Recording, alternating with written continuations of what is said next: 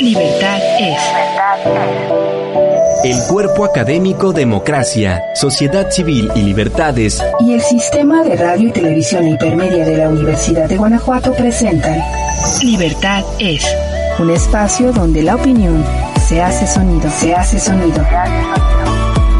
Comenzamos.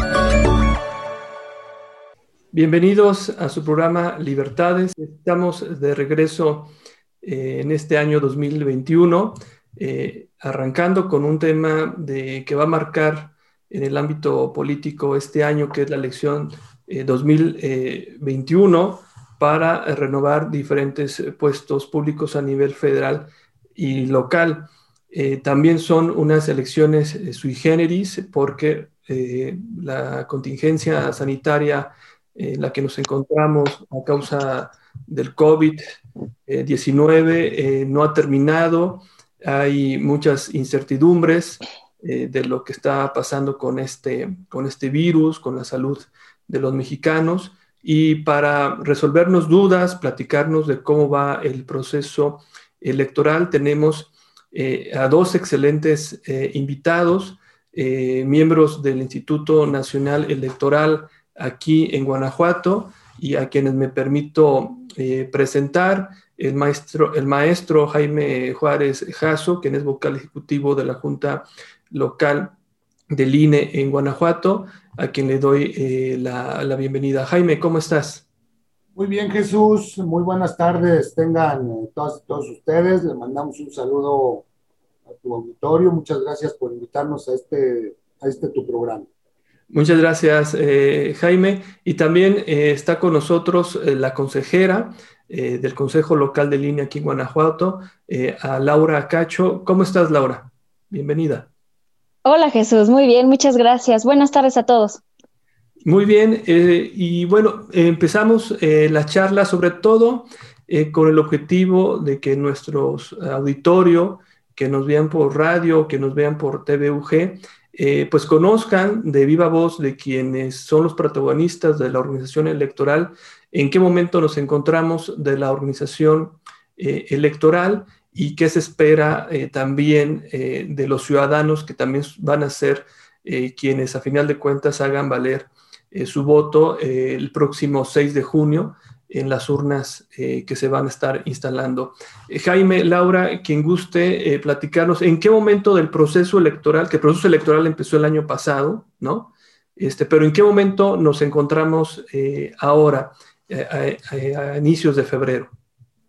Gracias, Jesús. justamente como bien lo mencionas, el proceso electoral comenzó ya desde el pasado 7 de septiembre de 2020.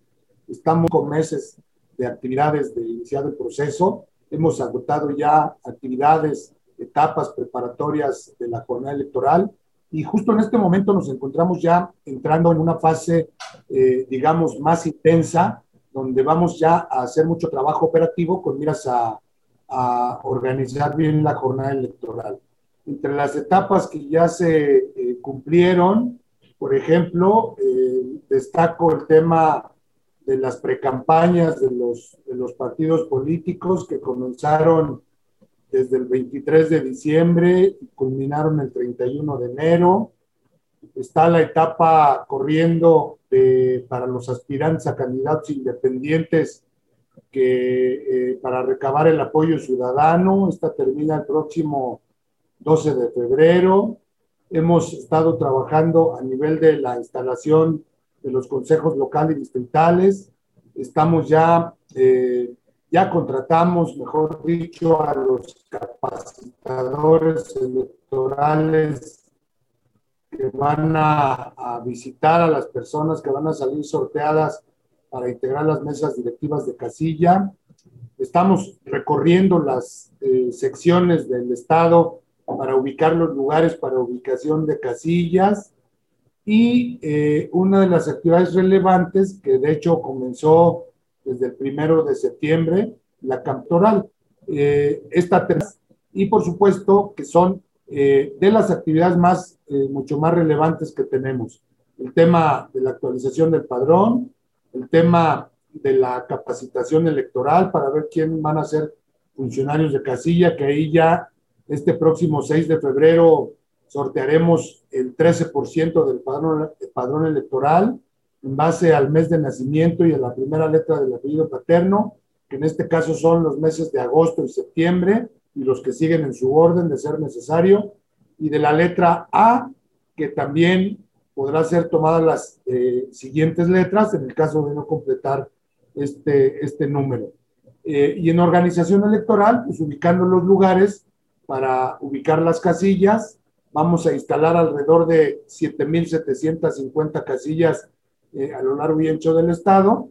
El 80% de ellas preferentemente son en escuelas y estamos ubicando también domicilios particulares suficientemente amplios para que eh, pueda instalarse la casilla y trabaje con sana distancia al interior. Actualmente tenemos un padrón de alrededor de 4 millones 600 mil personas registradas que tendrán posibilidad de votar y en términos generales y a grandes rasgos, pues es un panorama muy general en la etapa en la que nos encontramos actualmente. Eh, gracias, eh, Jaime. Eh, Laura, ahora vamos a retomar los, las diferentes etapas, las, las, diferentes acciones que se están tomando, pero yo quisiera hacerte una pregunta para que el auditorio supiera de la función que tiene el Consejo Local del INE, al cual tú perteneces. Si nos pudieras explicar brevemente cuál es eh, la naturaleza de este, de este, de este consejo, cuáles son sus funciones eh, y qué están haciendo en este momento. Sí, gracias Jesús. Bueno, ahorita con, las etapas eh, que estamos trabajando en el instituto, ah, previamente fue la selección de los consejeros distritales, hicimos, este, se sacó la convocatoria, se eligieron a los consejeros que iban a, a, suplir, en este caso, a los, a los que ya, ya se retiraron eh, para dejar bien constituidos los 15 este, consejos distritales, que son los vigilantes de recibir toda, toda la votación. ¿no? Ellos hacen el cómputo, el escrutinio, cosa que el consejo local no hacemos eh, de manera directa, sino que a través de ellos es la información que se nutre hacia nuestro consejo. Entre las actividades que, estamos realizando, precisamente Juárez ya lo decía, ¿no? Dejamos esta parte eh, de, trabajo de, de pluma y papel y ya nos vamos directamente a trabajar a campo. ¿Qué estamos haciendo? Bueno, ahorita el consejo tiene bastante, bastante este, chamba, por así decirlo, porque estamos supervisando la capacitación que se le está dando a los supervisores electorales y a nuestros, perdón, a nuestros nuevos CAES, a los capacitadores asistentes electorales, para que, bueno, una, tengan la capacitación que, se requiere la ciudadanía de participar como funcionarios electorales.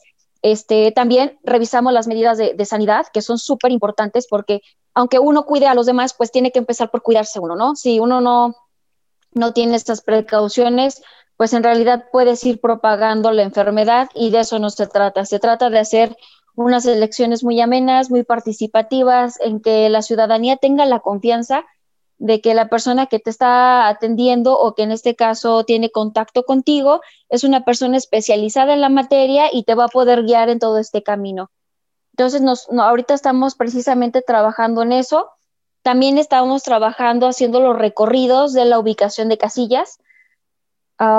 junto con la vocalía de organización, se hacen pequeños eh, recorridos en todos los distritos, en los 15 distritos que tiene Guanajuato en donde van acompañados por los consejeros distritales, miembros del consejo local y algunos integrantes.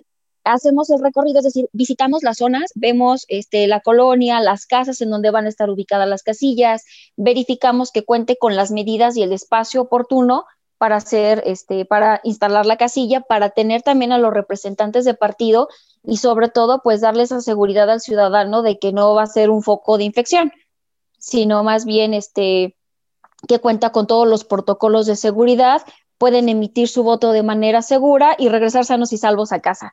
Entonces, eso también estamos haciéndolo al mismo tiempo. Y, eh, y por último, bueno, ahorita, por lo menos en esta semana, te puedo decir de las actividades con las que estamos cerrando, eh, trabajando con los, con los consejos distritales a manera de, de sesiones cerradas para saber cómo están ellos lidiando con estas situaciones, ¿no? nosotros como consejo local ah, absorbemos la información de los 15 distritos, pero ellos son los que tienen el contacto directo con la ciudadanía.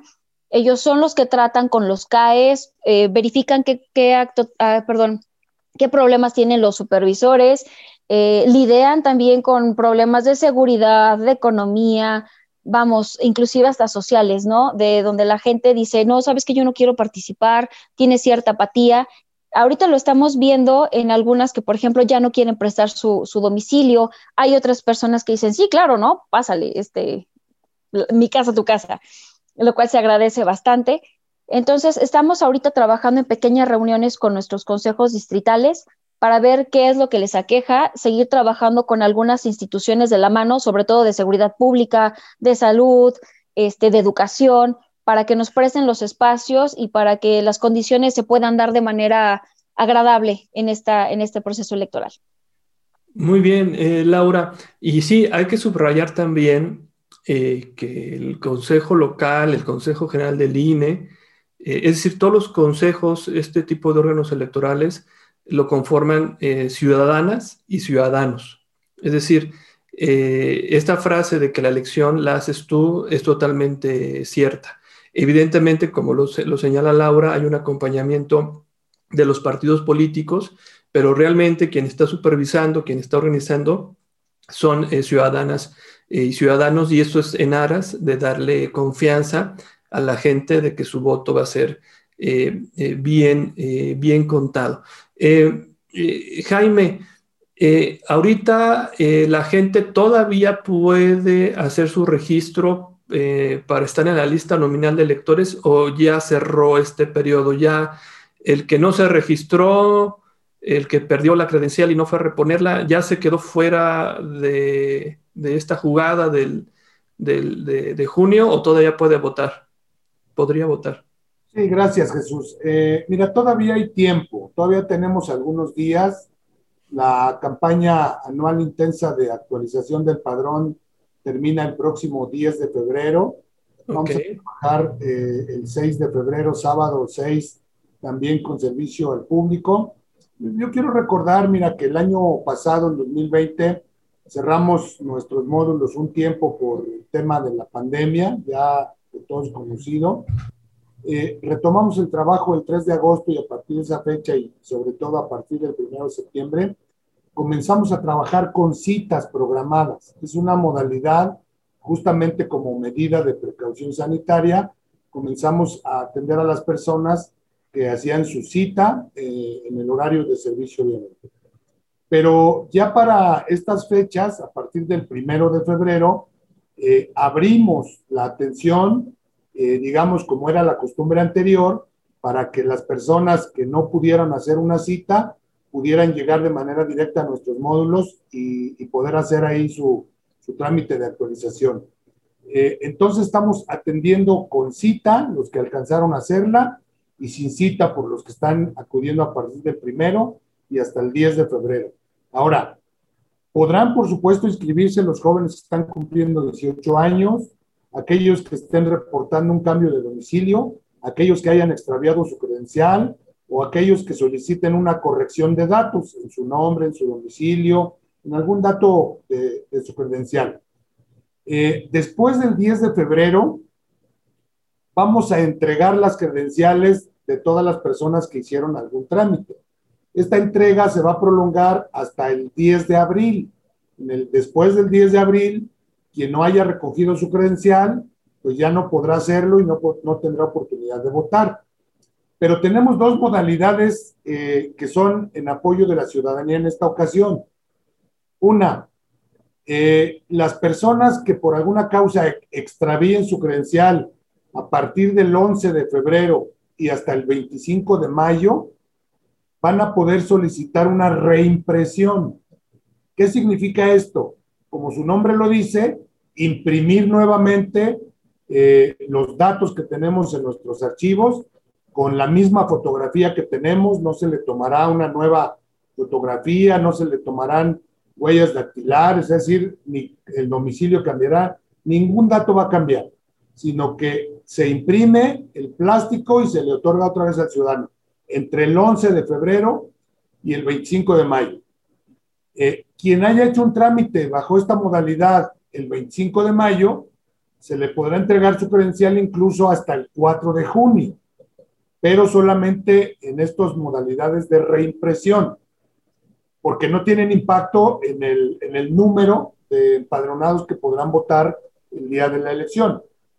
El otro, y el otro gran acuerdo que adoptó el, el INE fue que aquellas credenciales que se vencieron a finales de 2019 y a finales de 2020, eh, les estamos otorgando vigencia hasta el 6 de junio para que puedan votar. Es decir, si por alguna causa mi credencial se venció en 2019 y no la he podido renovar, el Consejo General de Línea acordó que siguiera siendo válida, que tuviera vigencia para poder votar eh, ese día de la elección, pero aparte que sirviera como medio de identificación.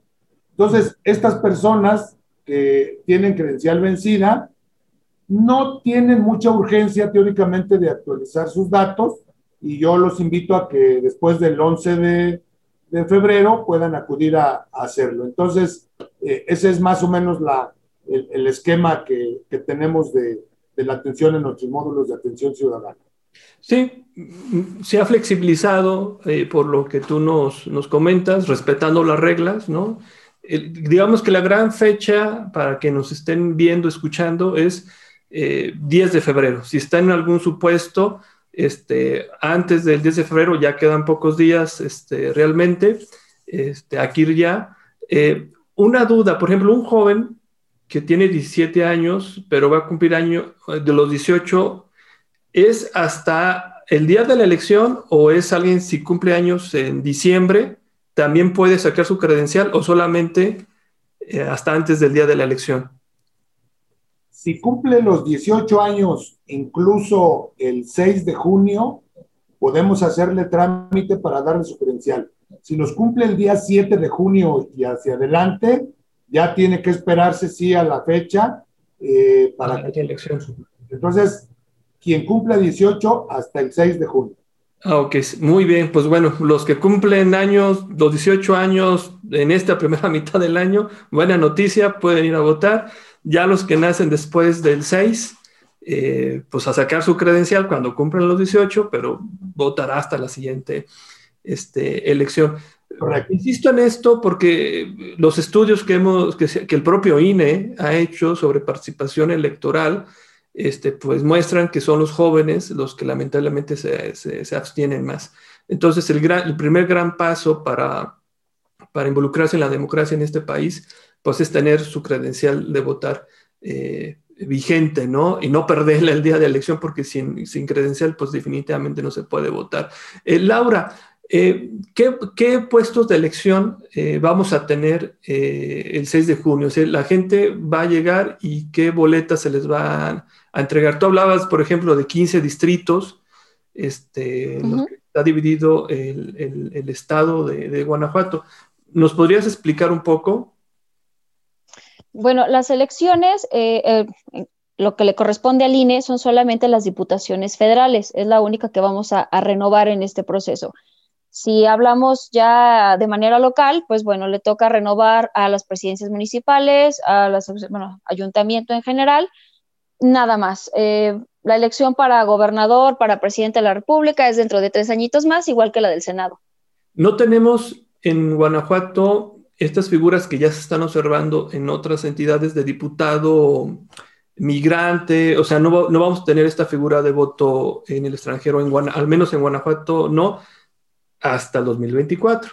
Pero en esta elección va a ser, digamos, una elección muy tradicional en ese sentido, ¿no? Elección de diputados federal y local. Sí, eh, la, digamos que de las fortunas que tiene Guanajuato es que las elecciones han sido concurrentes ya durante varios procesos, entonces no tenemos que estar arrastrando con algunas elecciones intermedias, como el caso de Coahuila, de Aguascalientes, en donde prácticamente cada año tienen una elección para tratar de, empalmarse con los tiempos federales. Entonces, lo, es lo bueno, ¿no? Que Guanajuato tiene sus elecciones concurrentes y pasamos desapercibido con ese tipo de detalles. Sí, sí, que eso es, que eso es importante que lo sepa la, gente. Este, Jaime, eh, los partidos políticos, tú hablabas de que había un tiempo, eh, que hubo un tiempo de precampaña, es, es decir, sus procesos internos. A estas fechas ya debieron haber hecho las designaciones de sus candidatos, ¿es así?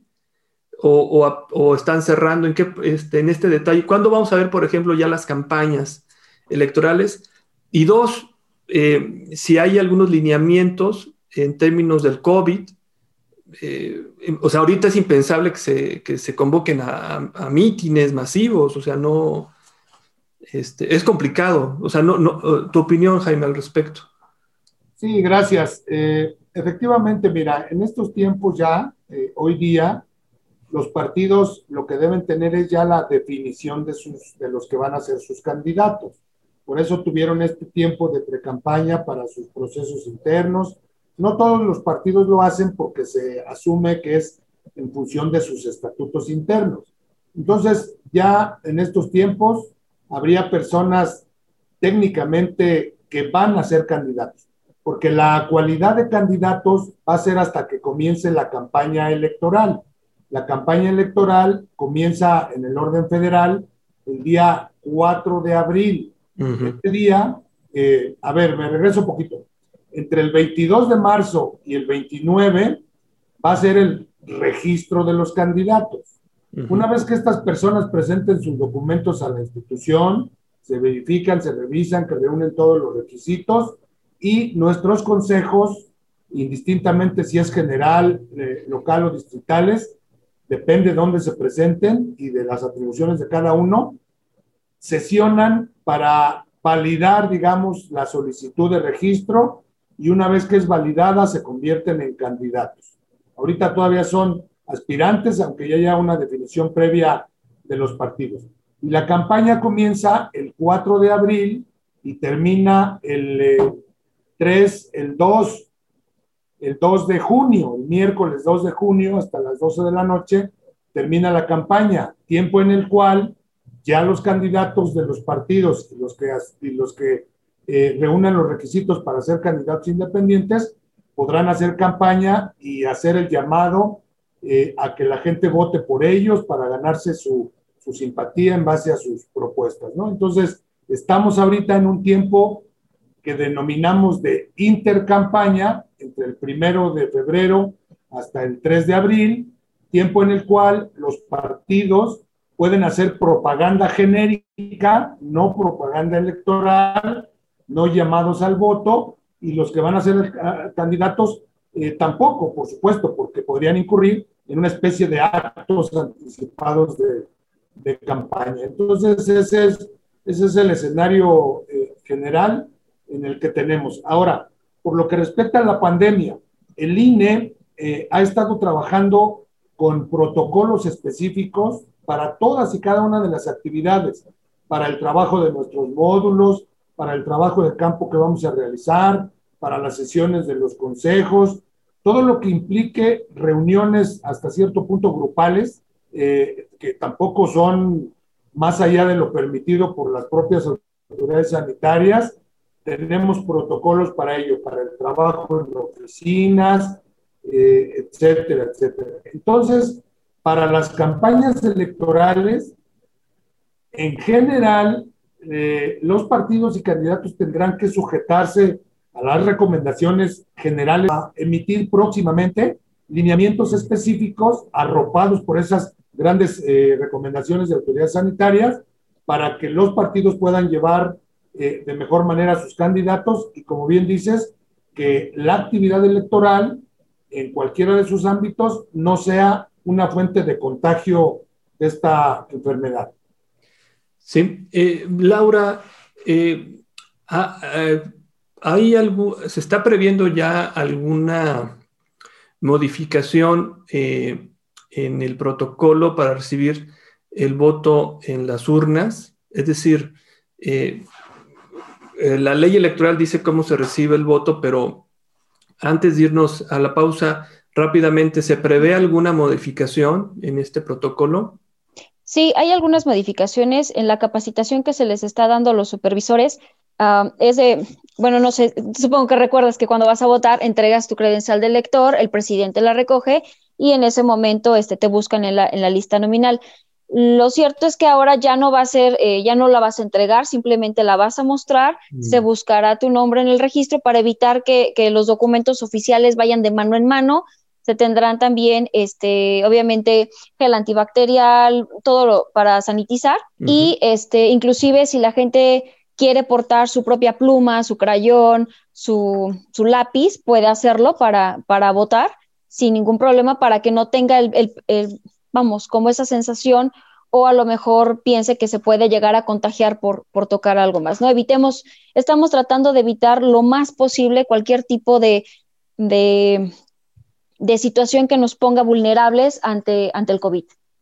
Sí, eh, en esencia entonces no habría eh, grandes, grandes cambios, es decir, simplemente se buscaría lo que por sentido común eh, sería evitar este, compartir objetos o un contacto este, directo entre las personas. Y bueno, reservo las siguientes preguntas para nuestra siguiente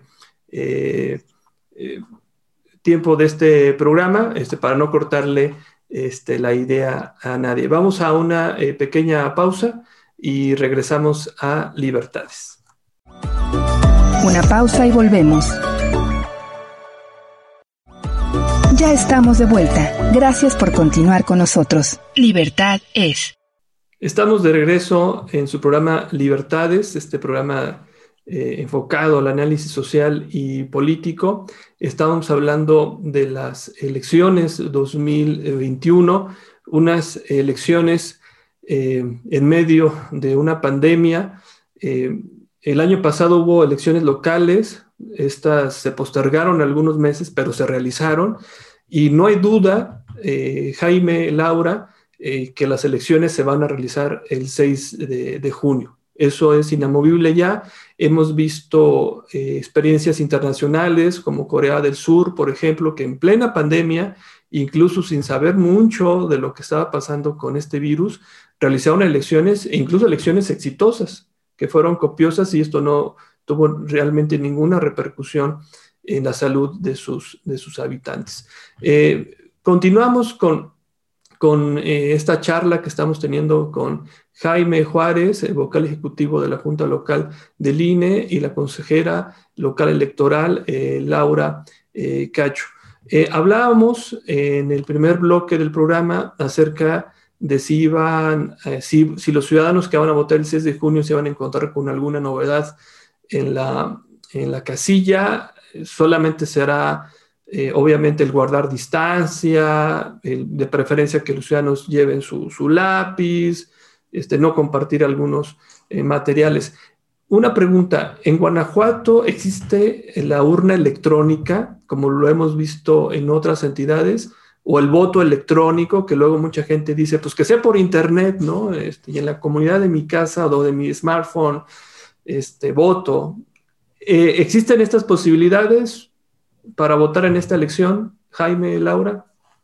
Sí, gracias. Eh, gracias, Jesús. Eh, mira, no está previsto en la ley todavía, en la Ley General de Instituciones y Procedimientos Electorales, que regula estas actividades federales, y tampoco está previsto en la ley local, en el código que regula actividades locales. Entonces, lo que, lo que el INE está eh, proponiendo a nivel del Consejo General es que en estados eh, como Coahuila y Jalisco se haga un eh, programa piloto donde en algunas casillas puedan instalarse lo que se denomina boleta electrónica, que es diferente de voto electrónico. Ahorita lo, lo comento.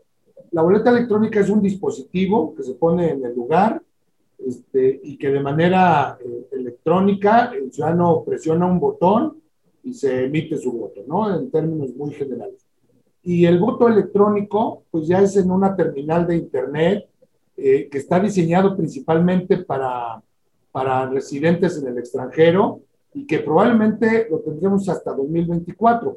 Pero sí hay algunos estados que tienen elección de gobernador donde van a eh, promover el uso de estas tecnologías para, para su votación de gobernador en particular, ¿no? Entonces, eh, lo que yo eh, hemos visto es que la tecnología existe, están dadas las condiciones y nada más que haya los cambios legales para que desde el punto de vista técnico se, se eche a andar el proyecto y probablemente en 2024 podamos eh, tener eh, eh, ya voto electrónico a distancia, a través de Internet, o bien boleta electrónica en sitio, todavía con estos mecanismos, ¿no? está valorando todavía el Consejo General si en Guanajuato se hace también algún pequeño programa piloto con las boletas electrónicas que disponemos, pero lo que sí ya está acordado es que Jalisco y Coahuila sí lo van a hacer y que sea vinculante incluso para su elección,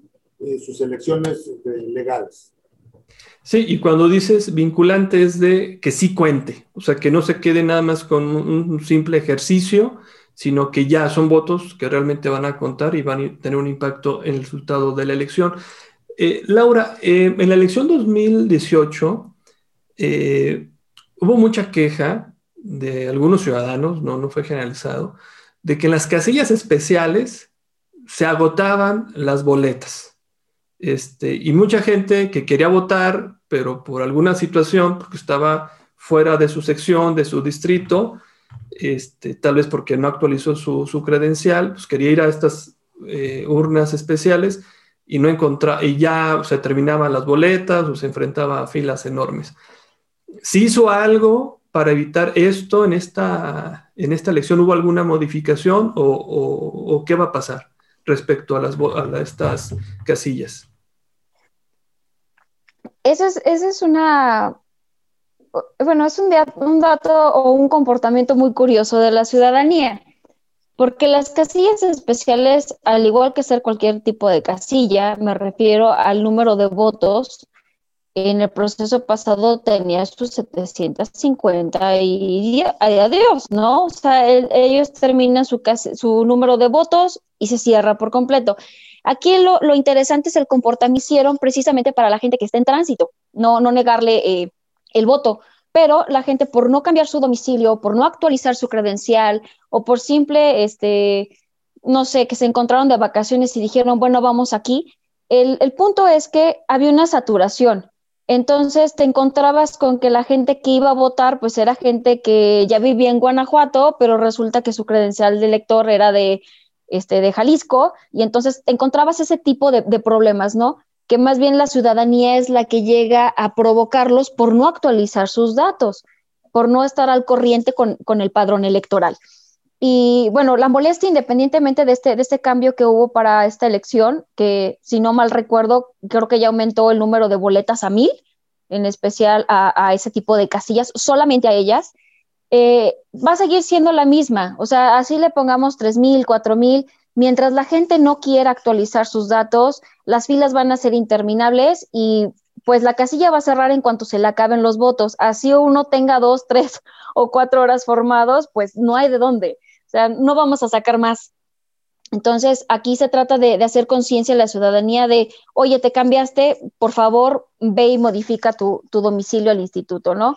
Para evitémonos, evitémonos disgustos, evitémonos vueltas que, que no tienen ningún caso, o hay personas también, había otras situaciones en que decían, bueno, es que yo vivo en una colonia que tal vez está muy lejana a donde ahorita me encuentro porque tuve que ir a trabajar y esta casilla me quedó en cortito. Entonces se encontraban con la, con la situación de que llegaban, presentaban su credencial de elector y le decía al funcionario de casilla, sí, pero a usted le corresponde en tal lado y en tal sección. Entonces, el que te mandaran a tu, a tu casilla era también motivo de enojo.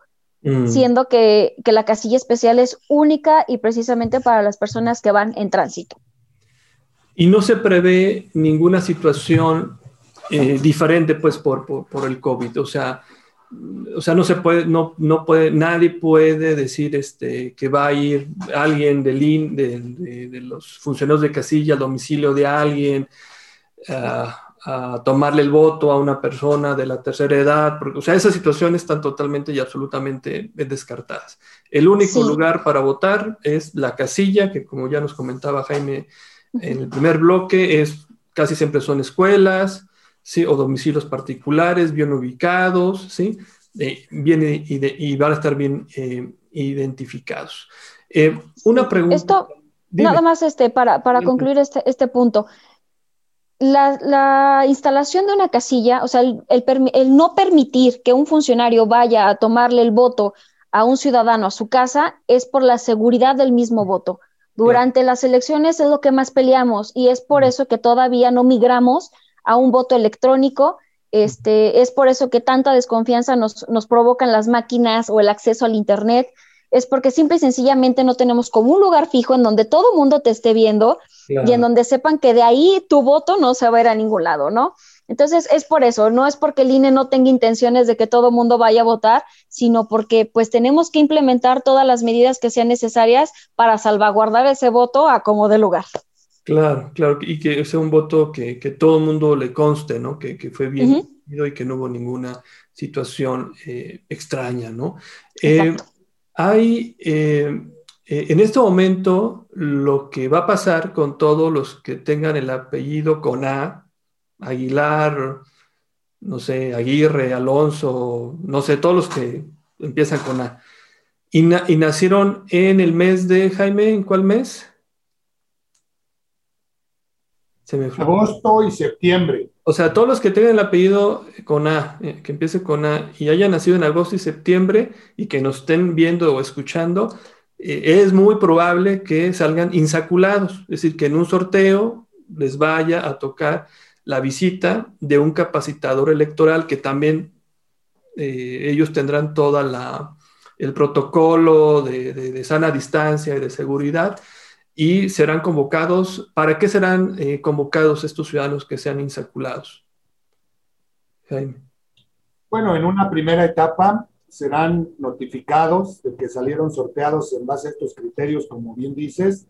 Doctor Jesús Aguilar, seguramente usted este, podrá salir sorteado porque además eh, yo soy de agosto y septiembre. Es agosto y septiembre la base, pero si no se completa el porcentaje requerido, siguen utilizando de octubre, noviembre y así. Ah, entonces sí tengo oportunidad. Ok.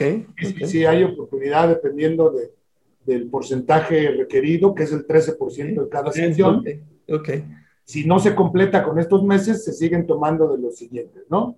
Eh, bien, eh, primero van a recibir la visita para notificarles e invitarlos a que a que se capaciten. La modalidad de capacitación Ahora será eh, híbrida, será una parte virtual, otra presencial. Utilizaremos materiales audiovisuales, materiales en línea, eh, para que las personas puedan ir, digamos, conociendo las funciones que van a realizar. En, la primera etapa, eh, así será. La segunda etapa que comienza por allá en el mes de abril, por ahí del, del 10 de abril, ya tendrá que ser en algunos casos presencial, porque tiene que ver con hacer ya ejercicios de llenado de acta, simulacros de instalación de la jornada electoral, prácticas de cómo se arman las urnas, las mamparas y de todos los elementos que se utilicen en, en la casilla. Y eso preferentemente lo hacemos ya entre alrededor del 10 de abril, incluso hasta el 5 de junio, en sitio, en la escuela, en el lugar donde se va a instalar la casilla, para que eh, sepan cómo instalarla el día de la elección y cómo llenar toda la documentación. Entonces, a las personas que salgan sorteadas, fíjate, vamos a visitar alrededor de 490 mil personas a partir del 9 de febrero. Entonces, vamos a llegar a tocar a su puerta y sí reiterar, por supuesto, que atendemos y atenderemos todos los protocolos sanitarios correspondientes. Nuestro personal va a ir con la indumentaria protegido. La idea es que tenga la sana distancia con el ciudadano, que no seamos fuente de riesgo para las personas y que tengan confianza en que el INE está siendo muy cuidadoso en todas y cada una de las actividades que estamos realizando al respecto. Sí, y además tú, tú, lo mencionabas, Jaime, estamos hablando de un listado nominal electoral de más de 4 millones de personas, es un, gran eh, número, y estamos hablando de la instalación de más de 7 mil este, casillas. Es decir, eh, todo esto para que en un solo día, ¿sí? de 8 de la mañana a 6 de la tarde, se pueda recibir toda esta cantidad de votos. Entonces, para eso se necesita mucha organización y en eso está ahora el INE ya tener, esta sería, me parece que la segunda o tercera elección en donde ya solamente es una casilla, ya no tenemos estas casillas espejos, sino que es el INE el, que organiza la casilla donde también se va a recibir el voto de la, de la elección local. ¿Es así, Jaime, Laura? Laura, por favor, adelante. Laura. Gracias. Sí, esta casilla única que ya la implementamos en el proceso pasado, por eso es que nosotros estamos muy atentos de hacer las supervisiones mm. de, la ubicación de las mismas, porque ahora son más funcionarios, eh, con la sana distancia, pues implica un espacio más amplio y este y que prácticamente pues dentro de la casa o dentro de a lo mejor un salón de clase pues nada más cabría la mesa con los funcionarios la sección donde vota y prácticamente los, los partidos políticos como como muy a la orillita no sobre todo para evitar este este tipo de contagios Sí, eh, otra, eh, una pregunta más, y esa es una realidad. Eh, el, estado de Guanajuato tiene un problema de inseguridad, ¿no? Muy agudo en ciertas ciudades, pero luego es generalizado. ¿Esto puede llegar a ser algún, en algún momento un problema para la organización electoral de la, de, la, de, la, elección? Este, usted, ¿Ustedes cómo lo, lo observan? Eh, bueno, mira, es un tema justamente complejo, es un tema delicado.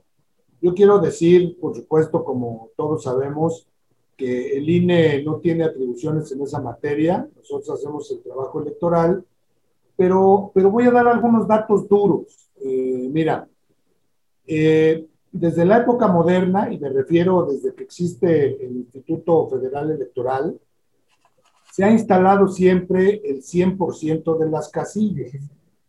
Ha funcionado el 100% de las casillas y hemos eh, recuperado el 100% de los paquetes electorales que contienen los votos válidos y por supuesto las actas de resultados.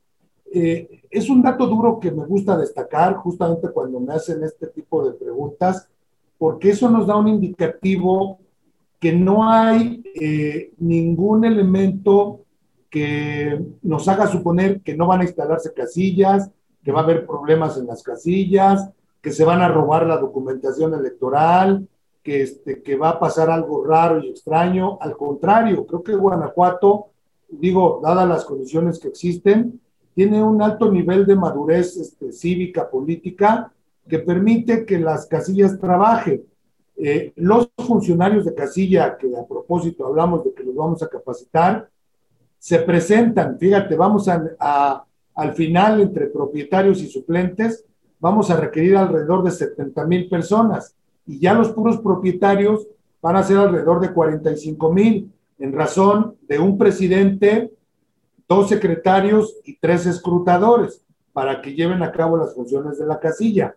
Ahora, sí hay que decirlo, que de pronto cuando ya están nombrados los funcionarios, alguno por alguna causa nos renuncia, de pronto hay rumores, hay fake news, eso hay que decirlo este, siempre con mucha claridad, de que va a haber problemas el día de la elección, de que no van a dejar trabajar la casilla, de que van a pasar cosas raras, es decir, y lo cierto es que son rumores que la gente de pronto se los cree, lamentablemente, y decide eh, renunciar a ser funcionario o decide el día de la elección no presentarse. En esos casos tenemos previsto las sustituciones cuando renuncie antes o el mero día de la elección tomar algún ciudadano de la fila. Pero lo cierto es que se han instalado y funcionado y recuperado los resultados del 100% de las casillas. Entonces, nosotros no tenemos un, una eh, un, viso, una visión eh, de que pudiera haber problemas en ese sentido el próximo 6 de julio. Eh, gracias Jaime por, por, por, estos datos duros y, que también nos dan confianza, ¿no? De que no tiene por qué pasar una cosa rara, ¿no? en este, la elección pasada, la conformación de la Cámara de Diputados, y senadores, tuvo una composición histórica de paridad. Eh, las mismas reglas siguen, eh, Laura, Es decir, eh, estaríamos pensando que con las reglas que existen de paridad de género, eh, de las conformación de las candidaturas, de las listas para la representación proporcional, estaríamos esperando también que la nueva legislatura que se va a elegir este año va a tener también esta misma este, configuración de casi 50% eh, diputadas mujeres y hombres. Sí, sí, durante varios años el instituto ha trabajado en acciones afirmativas. Bueno, eh, afortunadamente el paso que ya dio el, Poder Legislativo para dejarlo ya plasmado y que quede establecido como tal, ¿no? La, paridad de género y que se puede ejercer en, absolutamente todos los cargos públicos. Eso es maravilloso. Yo, lo, yo como mujer lo aplaudo y, agradezco también que, se haya trabajado tan duro para, encontrar este tipo de espacios. Lo cierto también es que eh, el INE no, no solamente deja ahí eh, su trabajo, empieza a hacer otro tipo de acciones, por ejemplo, el 3 de 3, mm. eh, empieza a gestionar también la, posibilidad de que se haga una elección donde las candidatas, a, donde, bueno, la, elección a, gobernación ahora también vaya o sea específico también para mujeres. Entonces se van haciendo algunas otras acciones en donde se pueda reafirmar esta participación de las mujeres y donde, vamos, ni un, ni un solo paso hacia atrás, ¿no? Siempre, siempre hacia adelante, trabajando tanto hombres como mujeres de la mano. Y el instituto es una de las, de las instituciones que tiene años haciendo este, este tipo de ejercicios, ¿no? Tan solo los consejos distritales, los locales. Yo entré al, instituto hace, ay Dios, mejor no lo digo porque luego me ventilo. este es mi cuarto proceso electoral y vamos, ya estaba, ya estaba esa, esa, esta paridad, ¿no? Mitad consejeras, mitad consejeros y se sigue trabajando independientemente de que todavía no estuviera establecido en la ley. Sí, eh, eh, se hacía de manera, digamos, ya con esta, con esta vocación, ¿no? De, de, paridad, ya es ley, y, y, lo que tú subrayas, ¿no? Paridad en todo. O sea, que es, creo que ese es la, el, principio que se busca, ¿no? O sea, no dejar eh, ya ningún espacio donde no haya eh, la misma oportunidad para mujeres y hombres para ser electos en, en, cualquier cargo público que, tienen, que, que se elige en este en este país y eso, bueno, pues fortalece toda la democracia, ¿no? En este, en, este país. Estamos eh, en el proceso entonces eh, en marcha. Eh, tenemos un proceso nuevamente inédito. El 2018 fue inédito por muchas cosas, ¿no? Una elección presidencial, muchas elecciones concurrentes. Pues esta elección también es muy fuerte en el número de cargos y en esta complejidad que nadie esperaba del COVID, ¿no?